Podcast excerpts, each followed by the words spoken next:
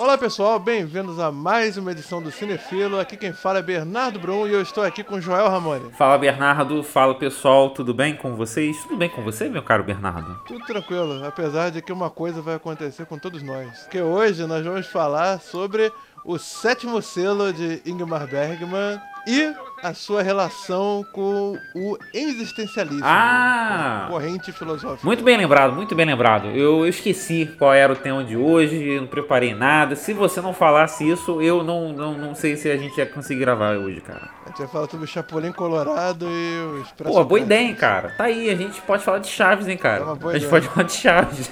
Quem, apo... Quem apoia, comenta. Vou pensar o que a gente pode falar do Chaves aqui, cara. Mas enfim, enquanto essa ideia não acontece, fica o nosso podcast sobre Bergman e o existencialismo, que vai começar logo depois da vinhetinha do Joel. Okay, action!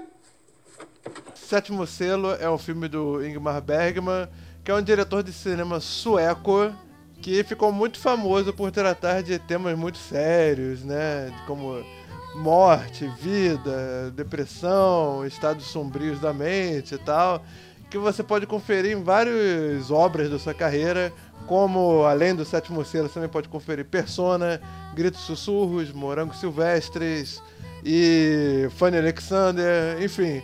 Hoje o cara é considerado um dos grandes cineastas de todos os tempos, o cara que transformou o cinema em uma grande arte, até que morreu em 2004, no mesmo dia que. Não, em 2007. Foi considerado um dos grandes nomes do cinema, até seu falecimento em 2007, quando é, veio falecer no mesmo dia de outro grande nome do cinema, Michelangelo Antonioni né? Foi um, do- um dos dias que o cinema chorou, por assim dizer. É, e o que, que conta a, a história de O Sétimo Selo? Conta a história de um cavaleiro medieval chamado Antonius Block, que um dia ele é visitado por uma personificação da morte, né? Um homem de preto, todo de preto, com capuz. E que ele desafia a morte falando que só vai poder levá-la se a morte o vencer numa partida de xadrez. E enquanto essa proposta inusitada se desenrola, eles vão encontrar várias figuras no seu caminho, bem como uma caravana de atores e pessoas que se punem por achar que assim vão alcançar o, a, a graça divina, né? E é, também é um filme que a gente vai conhecer a Europa na época da peste negra. Uma, um- uma peste, como o nome fala, um vírus que devastou um terço da população europeia, a ponto de muita gente considerar que aquilo ali foi o apocalipse e nós somos apenas os filhos dele, né? Bergman usa isso como uma, uma mola propulsora pra gente falar de, de, de todos os aspectos da existência e da morte, né? A coisa que nos une no, no, no final das contas, né? Joel, você gosta dos filmes de Igmar Bergman? Gosta do Sétimo Selo? Qual a sua opinião? Obviamente eu gosto do Bergman porque ele é um excelente cineasta, é um cara de muita personali- personalidade, ele tem muita mão, muita presença, tem um ritmo muito bom os filmes dele também, eu gosto bastante. E o Sétimo Selo é um filme seminal, né, cara? É um filme estupendo. Eu acho esse filme um, um dos melhores que eu já vi. Aí é até curioso assim, né? Que eu já vi um, um documentário chamado Bergman 100 anos que conta toda a vida do, do Guimar Bergman, né? E que com o Sétimo Selo ele se tornou um nome muito respeitado do cinema, né? Foi um nome que foi o filme que colocou ele na, na- no mapa, assim, por assim dizer, como um dos grandes nomes do cinema, né? Com, com muita razão. E que tava falando que o, Bergman certa vez falou, né? Que uma vez ele foi se consultar com um psicólogo e aí o psicólogo falou que acho que se você se tratasse, você ia parar de fazer filmes tão bons assim, né? Que bom que o psicólogo falou isso, cara. Sou, sou muito grato ao psicólogo. Eu acho que é um filme que discute uns temas muito pungentes, né? Uma, uma grande angústia que, que atravessa todo mundo, né? Até inclusive o, o nome do filme, o sétimo selo, vem de uma citação bíblica do livro do Apocalipse que, que, que diz o seguinte: Quando o cordeiro abriu o sétimo selo, houve silêncio no céu em um espaço de cerca de meia hora. Então, é o filme meio que as pessoas interpretam que o sétimo selo, talvez esse, esse título, queira dizer justamente sobre o silêncio de Deus, sobre a existência e o sofrimento humano, né? Tem essa interpretação. Interessante, cara. Interessante. E o que, que, você acha assim dos símbolos visuais do filme? Porque tem essa coisa muito inusitada, né? Que virou um, um ícone da cultura popular, né? Que é o, a, morte jogando xadrez, né? Isso teve tanto recriação do, sei lá, dos lugares mais díspares, desde aquele filme do Schwarzenegger, O Último Grande Herói, passando pelos filmes do Bill e Ted, passando pelo Woody Allen no filme A Última Noite de Boris Grushenko, até o rapper, o Gustavo Black Alien, ele referenciou o Sétimo Selo em uma das capas de disco dele.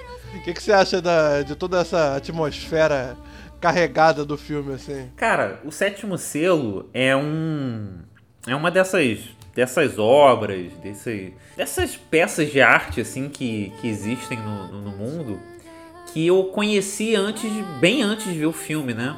É, a gente aqui do Rio de Janeiro e aqui tem um, jornal chamado Globo que, se eu lembro bem, nos anos 2000 ou 1999, não sei, eles fizeram uma série de cadernos especiais com reportagens do jornal desde a da fundação do jornal, uma coisa assim, né?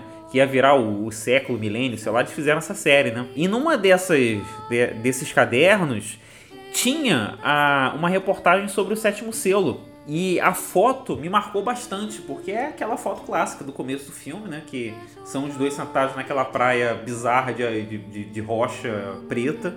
Quer dizer, eu, eu, imagino que seja preto, né? Porque o filme é preto e branco. E que tem o diálogo mais, mais simples e mais impactante do cinema, né? Quem é você? Eu sou a morte.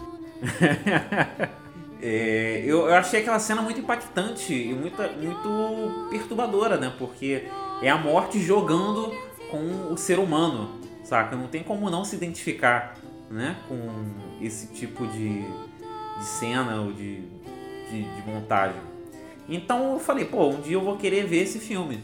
E calhou de muitos anos depois, quase 10 anos depois, eu consegui é, comprar na feirinha de Brasília. Olha só que loucura, o DVD do sétimo selo, cara. E eu consegui assistir e, e realmente eu, eu percebi ali que eu vi um filme, cara, seminal, assim, tipo, muito fora da curva. O filme carrega consigo, acho que muitos simbolismos, né? Eu acho que é, de, vários momentos icônicos, assim, como por exemplo, quando é. eles estão na igreja, né? E aí ele confessa pra morte, e aí ele confessa. Ó, oh, já deu spoiler. Ele vai confessar com o padre é, sobre a estratégia que ele tem para derrotar a morte no jogo de xadrez, apenas para ele descobrir que é a morte não o padre que tava ouvindo, né? E. Aí o Bergman faz meio que uma piada do, do, tipo, não adianta você tentar trapacear a morte. Exatamente, né? Ela, ela é, um, é, um, é um acontecimento inevitável. Né? É a única coisa você que une a todos nós, né? Enganar. Assim, eu acho esse filme seminal porque cada passagem, cada sequência desse filme parece que tudo é muito bem pensado, equilibrado e rica de significados, sabe? É, é um é uma felicidade, assim, tipo, todo mundo que trabalhou nesse filme, assim, poxa, é. dá aquela invejinha, assim, tipo, sabe? Eu fico pensando, pô, será que o pessoal que, que trabalhou na, na, na atuação, no, na, na, montagem, tava tendo essa sacada, assim, que eles estão participando de um filme que é, vai marcar a história, do, não só do cinema, como da arte, né? É, do, do século XX. Saca? Eu fico, eu fico pensando isso, cara. Será que eles estavam se ligando nisso? Será que eles captaram isso? Caramba, a gente tá fazendo um filme aqui realmente muito, muito acima da média. Que eleva o cinema, né? tipo, porque. Exatamente. O, o, próprio Bergman ele não viu o cinema como uma forma mais nobre de arte, né? Ele achava que o, o o teatro, da onde ele veio, né, onde ele começou, era algo muito mais alta arte do que o cinema, mas ao mesmo tempo ele também via no cinema ambicioso, artisticamente ambicioso, uma possibilidade muito grande de você ele tem tanto fala que despreza o cinema quanto fala que o cinema é a única arte que tem potencial para penetrar nos âmbitos mais profundos da alma de um espectador, né? Nenhuma arte tem esse poder de penetração, imersão e pungência assim tão grande. Então era curioso essa relação dualista que ele tinha com o cinema, mas também uma coisa que eu acho interessante no Sétimo Selo é o papel que ele dá, que eu acho muito interessante, que é o, o papel do artista nesse, nesse filme, né? Que uma coisa que os artistas. que ele vai na. Que ele brinca em dois momentos com uma obra de arte chamada de Danse Macabre. É, que é um, um, um, tema de pintura, tema de pintura que nem Pietà, tem várias versões de Pietà.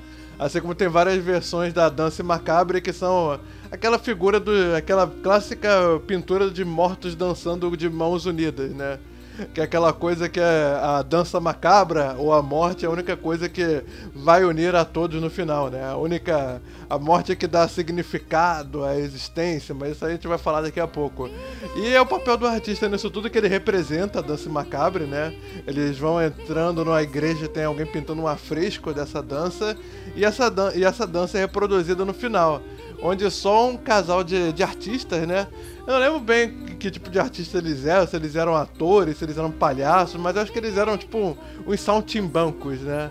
Então é, ele meio que eleva o papel do artista como uma, uma espécie de. É, é, é, é, eles são os únicos que não morrem do elenco, isso até é um negócio curioso, né?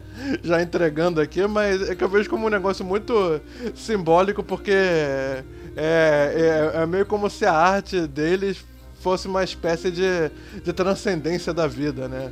Acho um negócio bem interessante o Bergman decidir que, pelo menos durante a, aquele decurso de, de narrativa que ele filma, os únicos que ele escolhe não matar do elenco principal são os artistas, né? É uma parada muito simbólica para mim. É, e os artistas são salvos, meio que são salvos, né? Digamos assim, né? É. é e, e, e é, o artista que consegue ver a morte. A gente fica achando durante todo o filme que é aquilo ali uma baboseira, tipo, ah, o cara tá inventando, papapá. E no final tu percebe que ele tava vendo mesmo, né? Sim. É como se, não sei, né?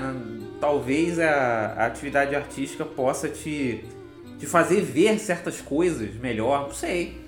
Como se fosse é, um caleidoscópio, né, cara? É, te, te, faz vencer a morte, né? No, em certo nível. Aham. Uhum. É, é, bem interessante. Porque é por, até, até o negócio de a gente pensar assim, sei lá, Shakespeare morreu há mais de 500 anos. E a gente continua discutindo o cara imensamente, entende? É muito doido isso. A gente uhum. fica especulando sobre a vida dele, sobre o que, que motivou ele a escrever aquela cena.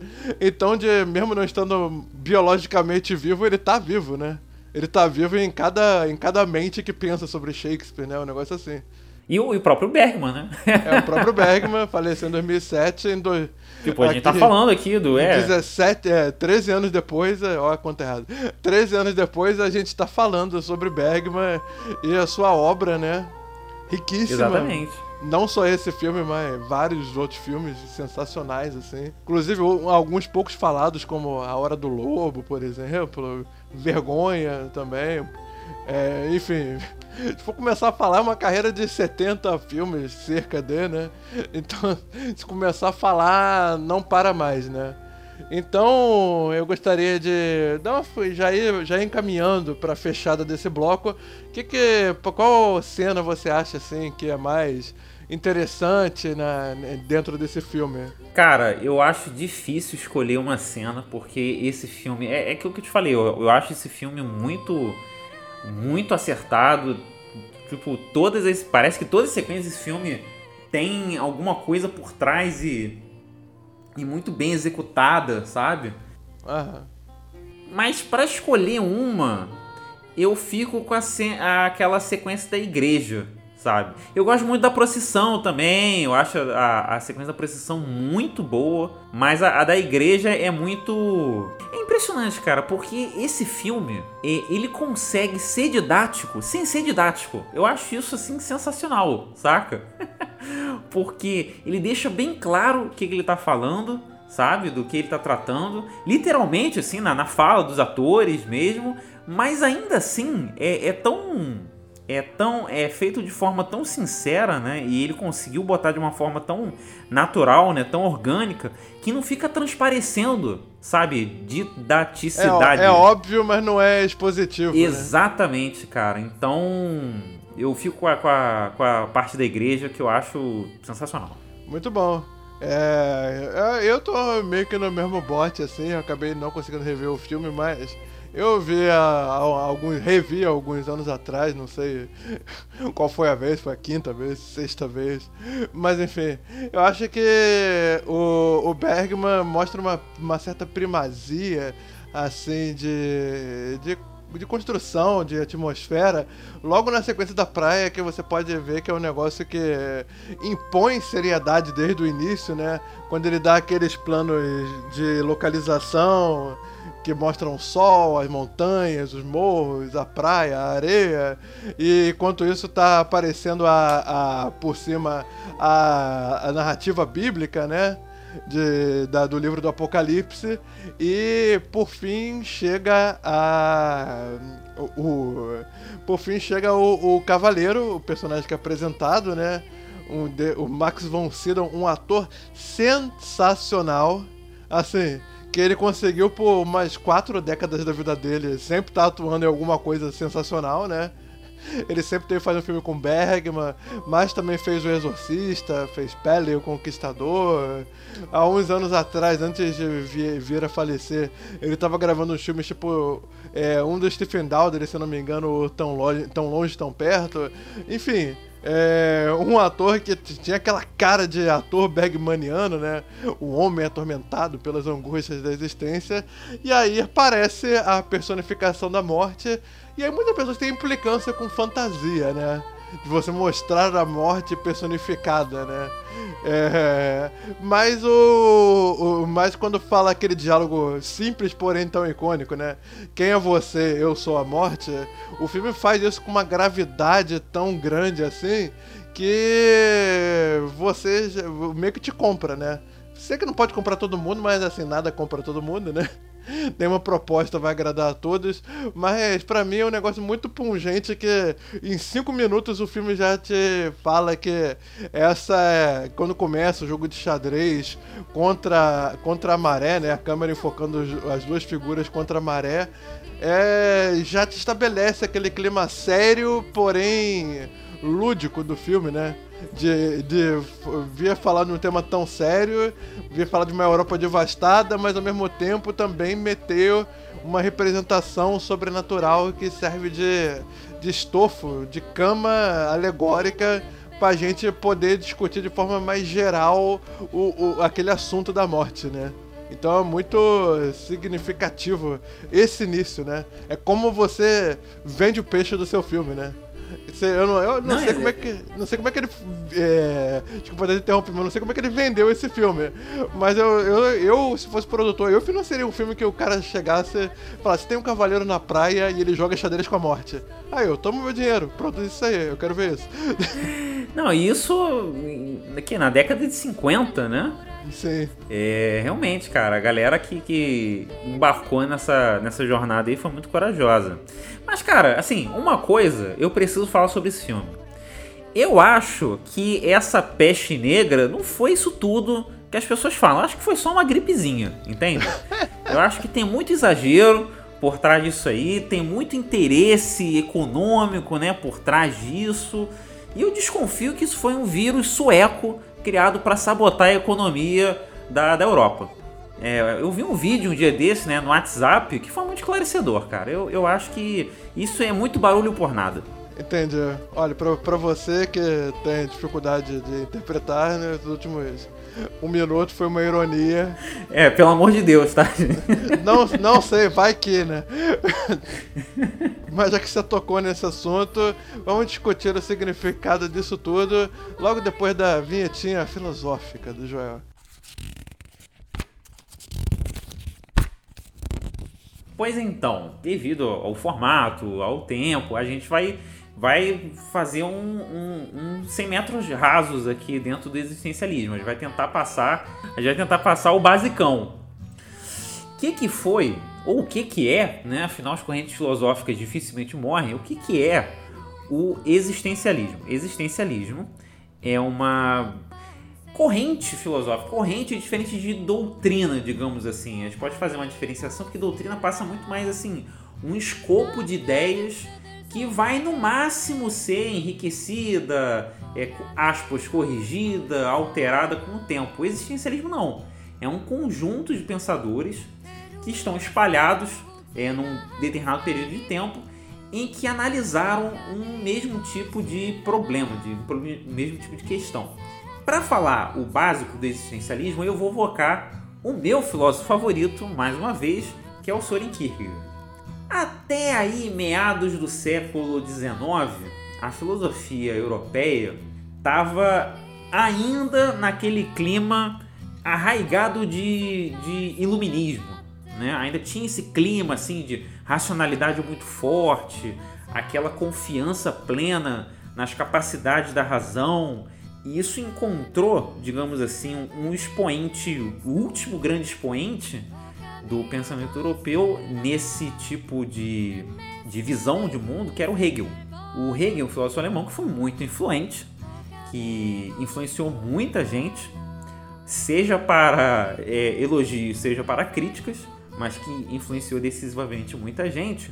Ele, na época aí do que o Kierkegaard era um estudante ainda de filosofia, ele era muito famoso e ele era uma figurinha carimbada na Europa. Todo mundo que estudava filosofia na Europa conhecia o Hegel, as aulas dele, os cursos dele eram lotados. Só que o Kierkegaard notou o, o seguinte: o Hegel era um cara, digamos assim, um filósofo do sistema. Né? Ele entendia que era possível é, vislumbrar racionalmente uma sistemática da realidade. Da realidade não, vamos tentar assim botar da história.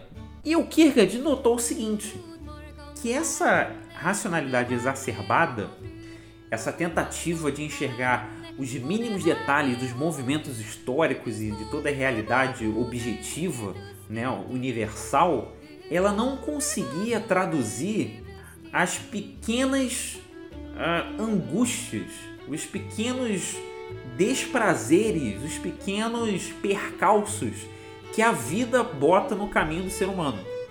Então, o Kierkegaard se botou a, como se incumbiu com a missão de escrever debruçando-se sobre problemas da existência humana, da vida humana. Então, por isso, o Kierkegaard é considerado de maneira meio canônica assim, o pai do existencialismo.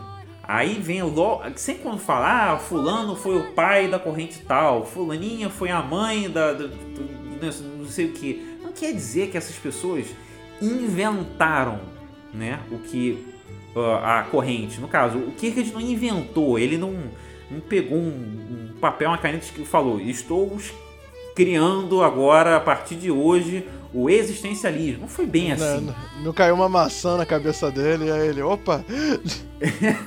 pois é.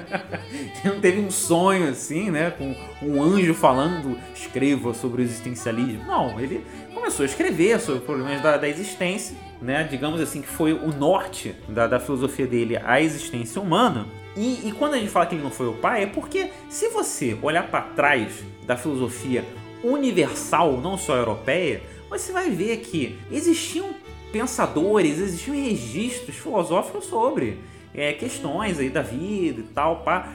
O, o, o, grande passo que o Kierkegaard fez foi pegar isso e, deixar bem claro: olha só, eu vou falar de problemas da nossa vida, da nossa existência. E por isso que ele é considerado pai, perfeito?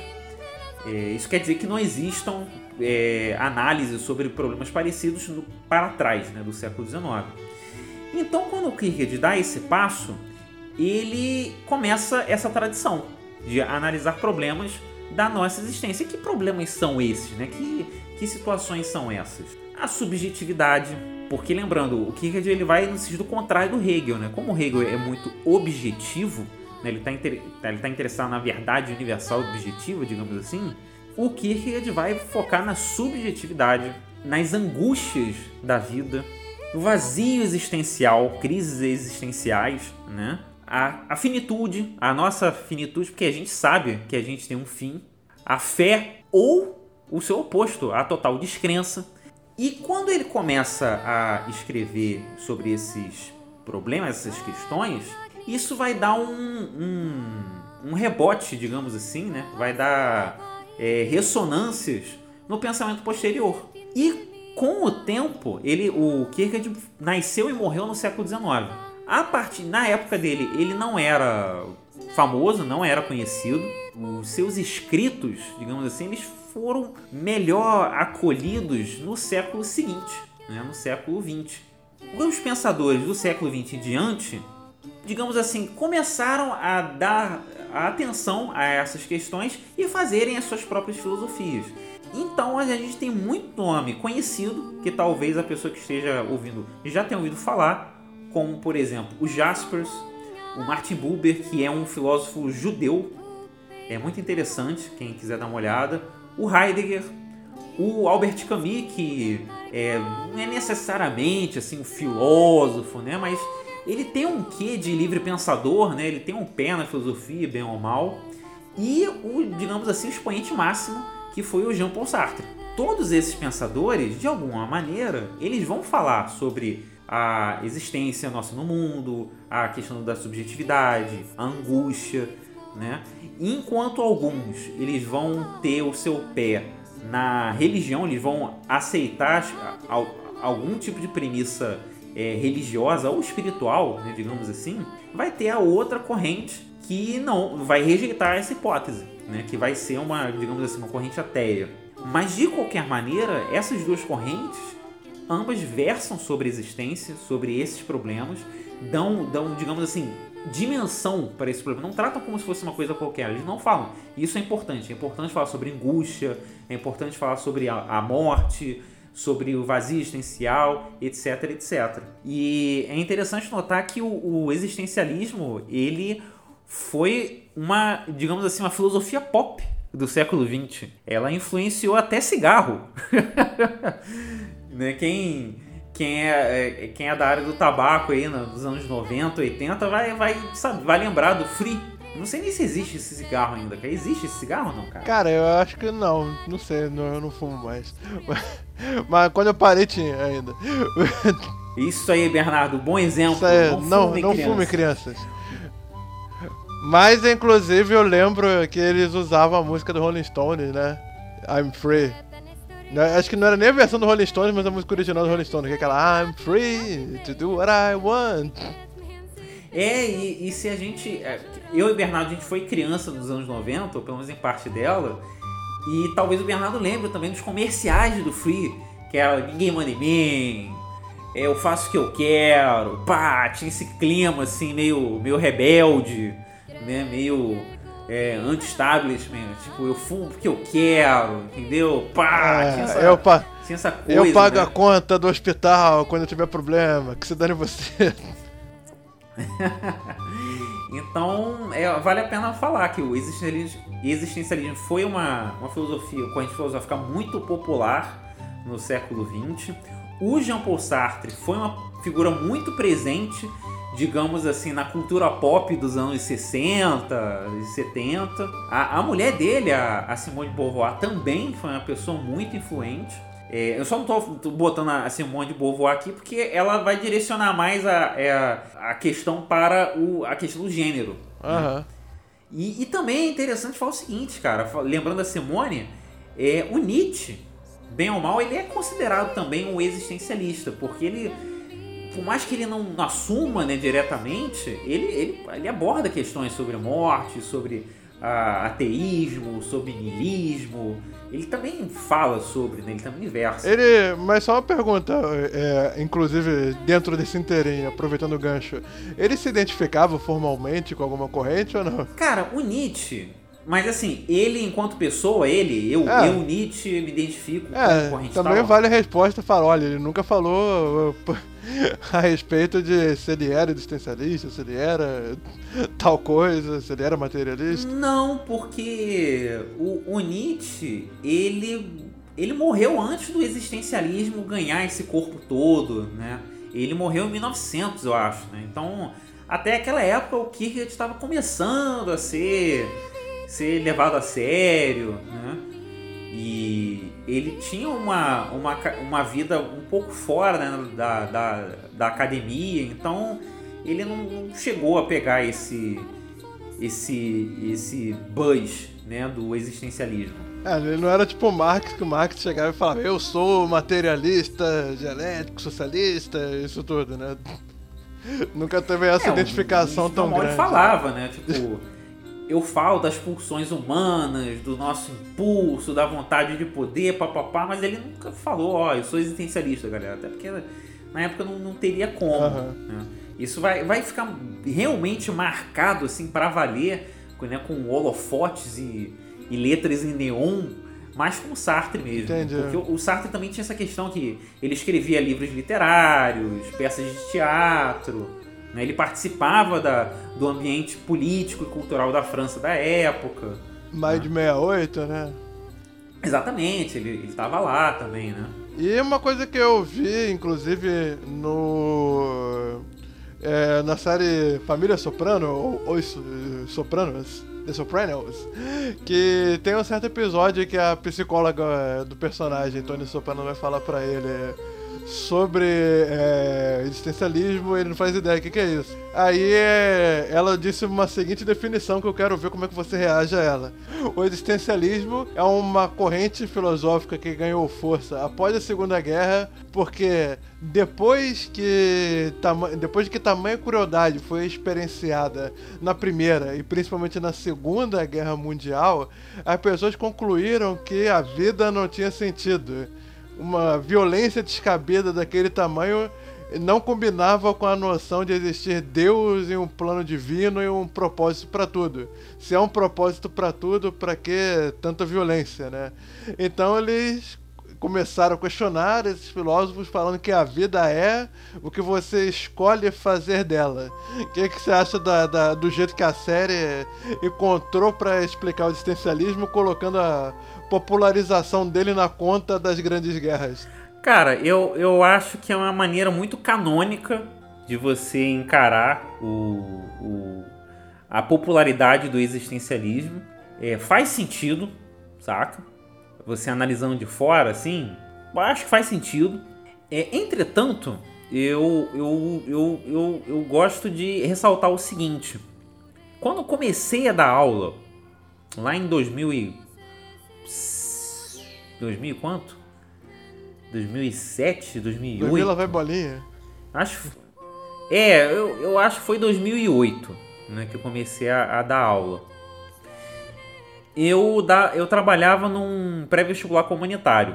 Né? E como o nome sugere, era um público que não tinha assim a mesma base educacional, uh, escolar, digamos assim, que geralmente a, as pessoas letradas no, no país têm, certo? E eu lembro que eu estava muito empolgado com o pós-modernismo ou pós-estruturalismo, digamos assim, que foi um movimento que ganhou força justamente após o existencialismo, né? É, lá, lá na, na França e na, na Europa. E uma da, das... É, Derrida, Guy Debord, essa galera toda. É, o Foucault, Deleuze, esse pessoal. Uma das razões que é, tinha também, no, uma das razões canônicas, digamos assim, para a, a ascensão da, da, do questionamento da racionalidade, do projeto de Ocidente, blá blá blá, também era a Segunda Guerra, saca? E eu percebi o seguinte, cara, que quando eu levava isso pra sala de aula, as pessoas meio que davam de ombros, saca? E no começo eu achava que era porque eles não tinham muita noção do que foi a Segunda Guerra Mundial, a bomba atômica, papapá. Ah, mas é, até aí nenhum de nós, né? É, sim, sim, também. Mas eu, eu com o tempo, eu, eu fui mudando de interpretação. Hoje, eu acho que quando a gente chega e fala que ah, o projeto de, de Ocidente, de futuro, essa noção de que a razão uh, e o conhecimento conduz as pessoas para um mundo melhor que papapá, o progresso eterno, papapá, é, se mostrou falho. Sei, eu acho que as gerações assim é, de um país como o Brasil, né, que tem muitas camadas né, de, de, de, de sociedade, digamos assim, e, e nas camadas mais uh, menos abastadas, né, nas muito menos abastadas, não sei, eu acho que as pessoas já, já passam por alguns sufocos da vida que não precisa ter uma, uma guerra mundial para entender, saca?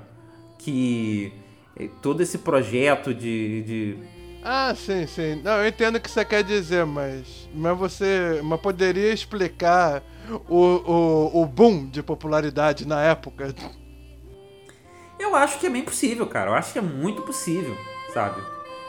Muito possível mesmo. Inclusive, é, digamos assim, é, é aquilo que eu falei, é uma das, é uma das explicações bem canônicas assim, uhum. sobre o, o, existencialismo. Não, porque, tipo, por exemplo, uma, uma explicação que eu já vi, e fazendo um paralelo aqui, de, do porquê a década de 80 ter tido tanta excelência em produção escapista, né? Foi a época que a indústria cultural massificada se, né, se aperfeiçoou, né? Uhum. É porque era uma época muito socialmente tensa, né?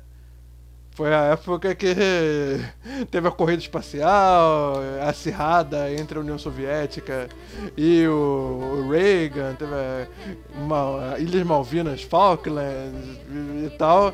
Então falaram que isso poderia explicar do porquê a cultura naquela época ser muito escapista e pouco revolucionária, contracultural, questionadora, porque o ambiente estava muito inflamado. As pessoas, quando queriam consumir produtos, elas queriam escapar escapar daquilo ali. E não entrar mais de cabeça naquilo ali, né? Então, nesse sentido que eu perguntei. Sim, acho que faz sentido. Nesse sentido que eu perguntei de por que as pessoas prestigiam alguma coisa em alguns períodos, né?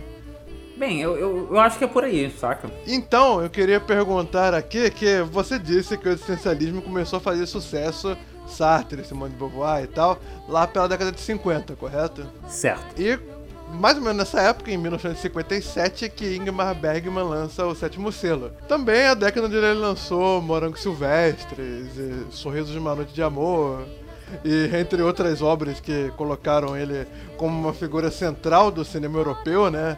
Bergman que criou aquela coisa de cineasta europeu, cinema europeu, né? O Brasil, inclusive, eu acho que até antes dos Estados Unidos, o Brasil dava bilheteria para filmes do Bergman antes de o mesmo hábito cinéfilo surgir nos Estados Unidos, né? Você encontra críticas sobre Bergman na época. Bergman lançou o sétimo selo na época que o existencialismo estava bombando, né? Então, é, você, a gente pode dizer que o sétimo selo é uma obra marcadamente existencialista? Essa é a primeira pergunta que eu tenho para fazer. Total, total, porque deixa logo, logo na cara né, qual é a proposta do filme. É totalmente existencialista. É, não só fica nessa questão da morte, mas também do, do significado. O interessante do, do, do cruzamento né, do existencialismo com o sétimo selo é que, por exemplo, muita gente analisa o existencialismo separado, né? O espiritual, digamos assim, que eu, eu prefiro espiritual, e o ateu. E o existencialismo ele consegue beliscar os dois lados, sabe? Porque o, o, o existencialismo, assim, digamos, espiritual, que tem como aí o grande expoente o, o Kierkegaard, vai aceitar, vai partir do pressuposto que existe algo além desse plano que a gente conhece e que tem relação com a nossa vida aqui. E o ateu não, vai falar, olha, não tem nada além disso aqui, o que importa é essa vida, saca? Particularmente, acho que não são duas visões mutuamente excludentes, mas são, são dois pressupostos diferentes, né, que vão ter é, consequências filosóficas diferentes, só que o filme ele consegue beliscar um pouco das duas, né? Ele fala da questão da morte, ele fala da questão do, do sentido da vida, se, se a gente é fruto de algo maior, né? Por que esse algo maior não, não deixa mais claro né, os seus, seus desígnios, os seus planos, os seus significados, etc, etc, né, que é, que é a cena da igreja, né, por que a gente tem que passar por tanto mal, então, se... É um negócio que eu penso também, né, nessa pendenga eu, eu tendo mais por Sartre. Sabe, é, é, é, é, são muitas questões que o filme aborda e, e, balançando assim do, dos dois lados. Assim. Bergman, apesar dele falar sobre existencialismo, ele falou sobre existencialismo em outras obras, né? Persona toca um pouco nisso, Morangos Silvestres toca um pouco nisso, mas essa obra mais marcadamente, declaradamente, que todo mundo reconhece o traço existencial dele, é ambientada em outra época, é uma obra de época passada na época medieval, né? E não era uma época que tinha, eu acho, posso, eu sou leigo no assunto, mas arrisco dizer que é, era uma época que o existencialismo nem sonhava em ser rascunhado na cabeça do Kierkegaard, porque nem tinha nascido ainda, né? Ainda faltavam uns 400 anos pro nascimento do Kierkegaard, ou mais, né? Enfim, não era nenhuma ideia na cabeça do trisavô do Kierkegaard, digamos assim. Mas porque o Bergman escolheu essa época, o que, que, que, você acha? O que, que, que, que reflete, assim? Seria o cavaleiro lá do Max von Sydow, o Antonius Bloch, um proto-resistencialista? Uma pessoa que saiu dessa coisa, ah, que negócio de Deus e Deus institucionalizado da igreja e tal, sai com esse assunto pra lá, eu quero resolver minhas pendengas com a morte sozinho, porque me chama muita atenção ser existencialista e ser ambientado na Idade Média. Então, é, lá no comecinho eu eu falei que, apesar de Kierkegaard ser considerado o pai do existencialismo, apesar do Sartre ser considerado o principal expoente, é, eles não foram necessariamente os primeiros a abordar essas questões. Né? Se a gente olhar para trás do século XIX, a gente vai ver na Grécia e na filosofia medieval questões sobre, sobre a existência. Né? Só que, digamos assim, é que é o que eu falei Naquela época as pessoas não tinham um nome para dar e não pegavam essas questões e vestiam a camisa de vez, sabe? Elas até abordavam, mas não, não era um conceito. É, eles não, exatamente, não era de uma maneira tão conceitual como a partir do Kierkegaard, culminando no Sartre, vai vai ter nessa atitude.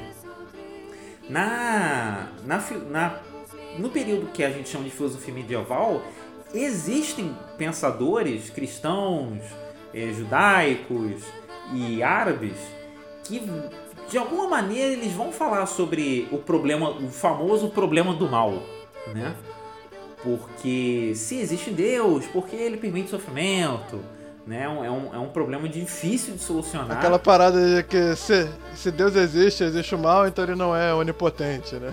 É, é, o, o Agostinho vai falar sobre isso. Eu não sei dizer se o, se o Tomás de Aquino vai falar.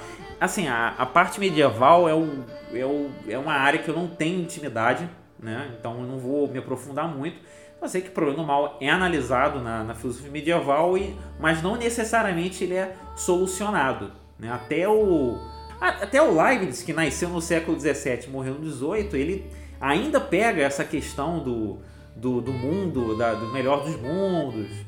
Então faz, faz total sentido ser na, na época medieval. Até porque na, a, a religião tinha muito mais força enquanto visão oficial de mundo, várias aspas, né? Era muito mais influente na vida das pessoas do que até os anos 50 ou 60, né? Hoje, então, já, já não tem mais o mesmo espaço que ela, que ela teve né, né, nessa época. Então acho que faz total sentido. É, eu, eu tinha duas teorias para isso, né?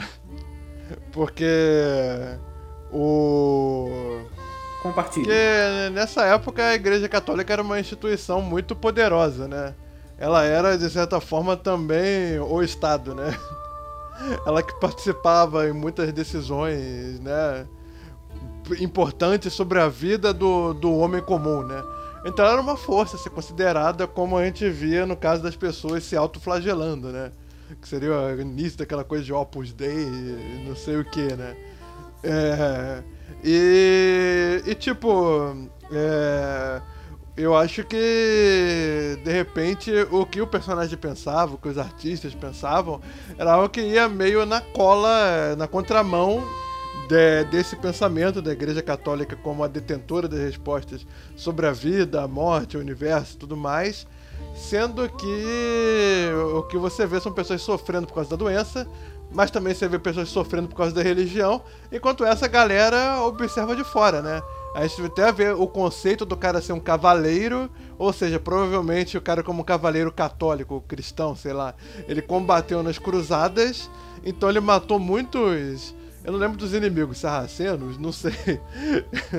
muçulmanos em nome do Deus cristão, só que ele se mostra-se extremamente amargurado como se tivesse tiver feito essas campanhas em nome de Deus não tivesse preenchido o questionamento existencial da vida dele, né? Fazer ma matar em nome de Deus não foi algo para ele que elevou a alma dele, né? O que hoje a gente chamaria de crise existencial. Exatamente. né? Que ele, ele, ele, ele tinha um significado, a, digamos assim, a defender, e depois de, de, de efetivar essa ação, ele percebe que isso de alguma maneira não trouxe, sei lá, a completude, a conexão que ele imaginava. E ele teve, portanto, que hoje a gente chamaria de crise existencial. Pois é, né? E, e, uma, uma coisa que eu ficava pensando também é que o Akira Kurosawa fez Rashomon em 1950, cinco anos depois do fim da Segunda Guerra, Hiroshima, Nagasaki e tal.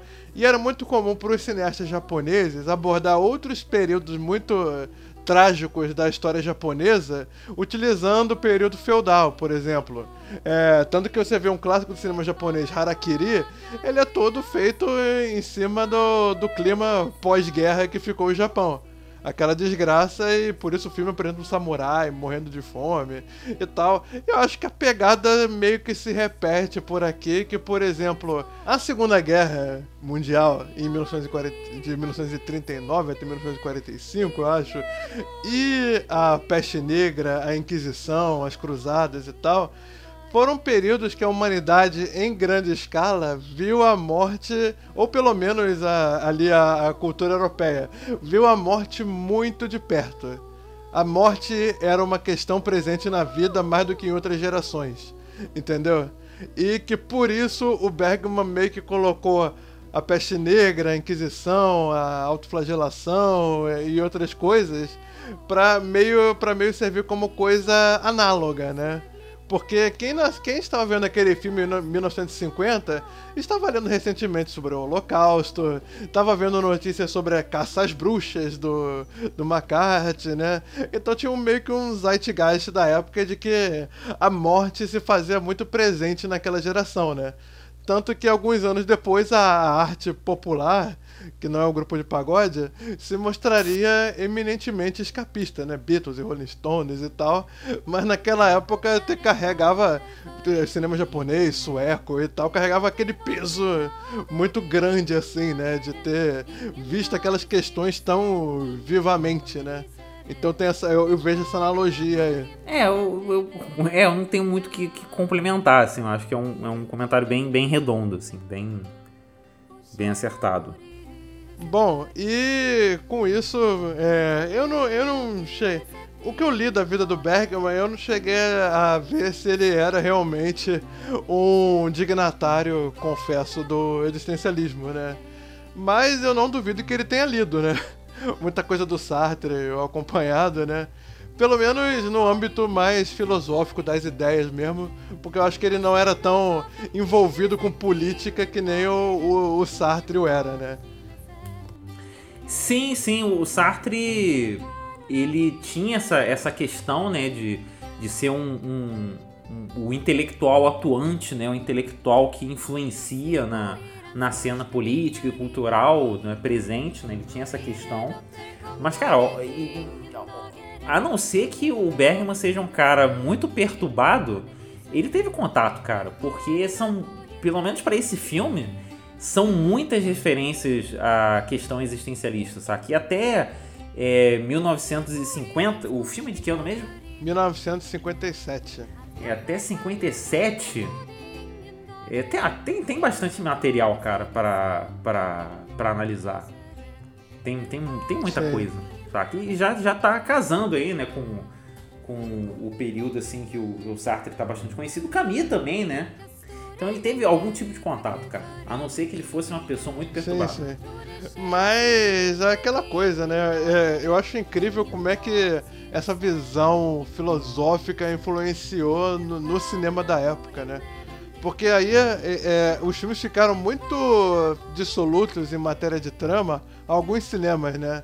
Para eles ficarem muito contemplativos. As histórias ficavam muito simples e versavam sobre, só sobre a contemplação, a reflexão em cima de um certo tema, né? Até hoje eu lembro que, por exemplo, Mônica e o Desejo do próprio Bergman quase não tem história, né?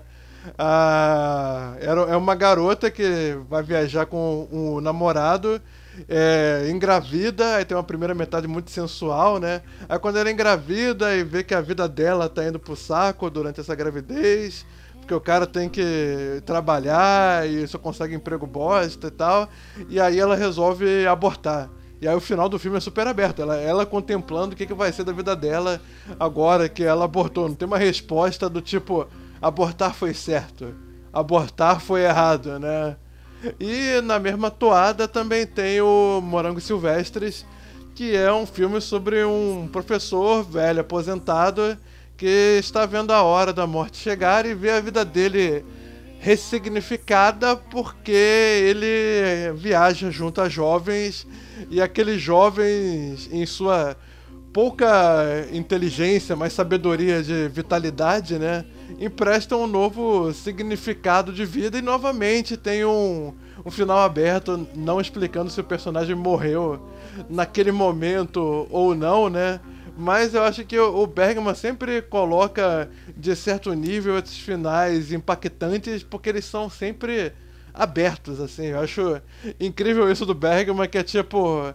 Mais uma, para mim, é mais uma evidência da conexão dele com o existencialismo, que o, o valor final das cenas deles, que é tipo, isso não foi um conto moral. Não estou te dizendo se isso é certo, não estou te dizendo se isso é errado. Eu te apresentei essa situação e a carga emocional e afetiva que existe em torno dela, né?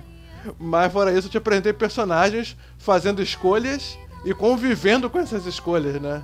Que parte do existencialismo também é saber conviver com o que a gente escolhe fazer da nossa vida, né? É, isso é totalmente existencialista, né? Você. Eu até vacilei, podia ter falado sobre a questão da escolha lá no comecinho.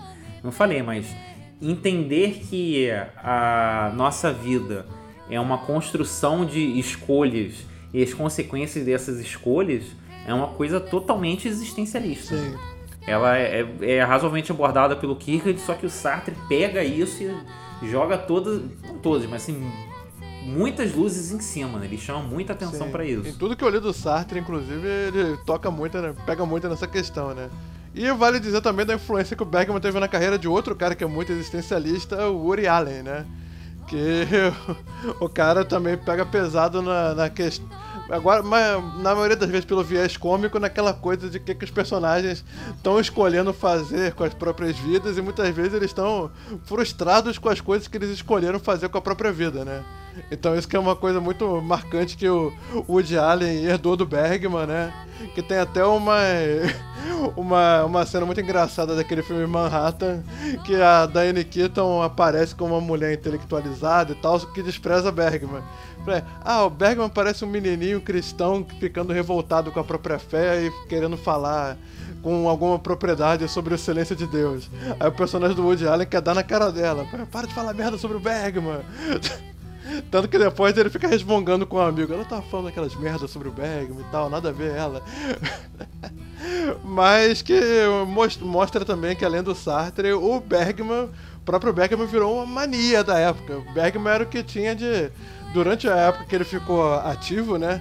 Ele era o que de mais profundo, mais sofisticado, mais refinado o cinema poderia chegar em matéria de filosofia, né? Esse, inclusive, é um, do, um, dos podcasts que eu acho que as pessoas mais é, é, vão se interessar, porque Bergman, né, é, como persona pública, assim, ou pelo menos a maneira que os filmes dele eram vendidos, né? Era, era filosofia pura, o que os filmes se propunham a conversar sobre, né? Sim, sim. É um.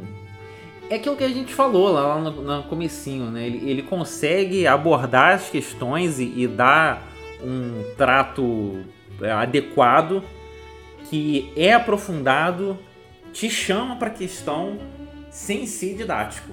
Né? É uma coisa que é muito difícil de encontrar, mas que ele faz com maestria.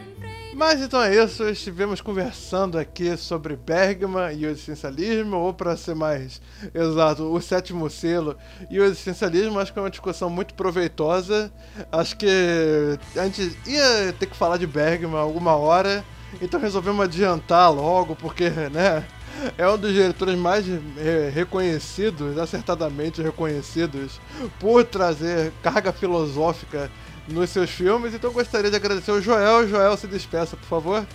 Bem, queria agradecer a todo mundo que está ouvindo, que continue ouvindo. é, queria agradecer o Bernardo por ins insistir nesse tema, porque é muito legal. É, qualquer desculpa para falar sobre existencialismo eu vou apoiar. É, e é um filme que, assim, é, é, é praticamente um, uma aula né, de, de existencialismo. Assim. Qualquer autor existencialista que você for pegar depois de ver esse filme, pô, você já nem precisa de comentador, saca? Você consegue fazer, encaixar as pecinhas assim de maneira muito natural. Sabe o que é muito existencialista que eu tava pensando? O quê? Comprar a prestação. Por quê? eu passei por isso nesse último ano que eu comprei, eu cedi os meus ímpetos consumistas e comprei o PlayStation 4. E, ne, e em 10 meses de pagamento eu fiquei. Acho que eu vou. Bom, eu acho que eu quero comprar essa coisa aqui. Aí de repente me via. Estou pagando um PlayStation 4 na minha cabeça. Aí eu fiquei, tenho que conviver com o resultado das minhas escolhas. Aí, ó, comprar a prestação me ensinou como é que as escolhas são importantes, porque é um negócio que fica atrelado a você por 10 meses. Tá vendo, cara? Olha a angústia aí se manifestando, cara. Depois dessa minha interrupção besta, eu gostaria que você recomendasse alguma coisa que tenha a ver com, com o assunto discutido hoje. O pessoal ler, ver, enfim, ouvir. Eu vou deixar como referência então, eu vou deixar como recomendação um, um, um livro do Sartre, né? nem necessariamente um livro, né? mas um, um texto, né? um texto extenso chamado O Existencialismo Também é um Humanismo. Esse foi o, texto, o primeiro texto que eu li do Sartre, é foda. É, o título é esse. Por quê? É um livro ou um texto muito objetivo, né? Que o, o Sartre ele vai assim sem muitas justificações, mas ele vai direto assim em algumas fundações do pensamento dele, é, que é aprofundado no Ser Nada, né? Mas o existencialismo é um humanismo, é curto, é objetivo, é acessível e se você ler esse textinho você vai pegar o, o básico, né, do, do, do pensamento do Sartre. Né? E assim, o Sartre também escrevia é, livros e, e, peças de teatro. E eu também vou recomendar não um, um, livro dele, né, mas um livro do Camus, que em parte da vida foi um amigo do Sartre, depois eles romperam, chamado O Estrangeiro. Porque no Estrangeiro, o Camus, digamos assim, ele aborda ele faz mais ou menos o que o Bergman fez, só que em um livro. Né? Ele, ele vai abordar umas, umas, uns questionamentos totalmente existencialistas, só que num, de uma pegada literária, digamos assim. Já eu recomendo um filme, A Última Noite de Boris Grushenko, do Woody Allen, que basicamente o Woody Allen sacaneia todos os clichês do cinema europeu e nisso também tem várias sacanagens com Bergman e com toda a filosofia é, que era cool e, e popular na época no geral. Aí ele sacaneia Sartre, sacaneia Bergman, sacaneia essa galera toda. Então acho que é um complemento para quem lê Sartre e fica com a cabeça muito carregada, vê o Sétimo Selo fica com a cabeça muito carregada. É bom ver a última noite de Boris Grushenko e dar umas risadas, né? que ele fala assim, tem, tem uma fala que eu acho genial, assim, é, é escuridão, nada, não existência. Aí a Diane Keaton, sobre o que, que você está falando aí, Woody Allen? Planejando meu futuro. e também recomendo que vocês peguem qualquer coisa de um escritor que influenciou muito psicologia, existencialismo e tudo e tal, que foi Fyodor Dostoiévski, que, cara, Crime e Castigo, O Jogador, Noites Brancas, você vê que são quase tratados pré-proto-existencialistas e tal, que Acho que o, o Dostoevsky estava mais ou menos na, na época do, do, do Nietzsche, assim, então eles têm meio que uma convergência de ideias bem interessante. Se vocês quiserem um, um, mais curto assim, eu recomendo o Noites Brancas, que não, não, é muito extenso, mas também carrega muito dessa visão de mundo única que o Dostoevsky trazia consigo. Então, recomendações feitas. Mas enfim, é isso. Muito obrigado por ouvir a gente em mais essa edição do Cinefilo. Se gostou, nos ajude compartilhando para que a gente possa voltar cada vez mais com novas relações entre filmes e filósofos, não é não, João? É isso aí. Então é isso, pessoal, e até semana que vem. Valeu, valeu!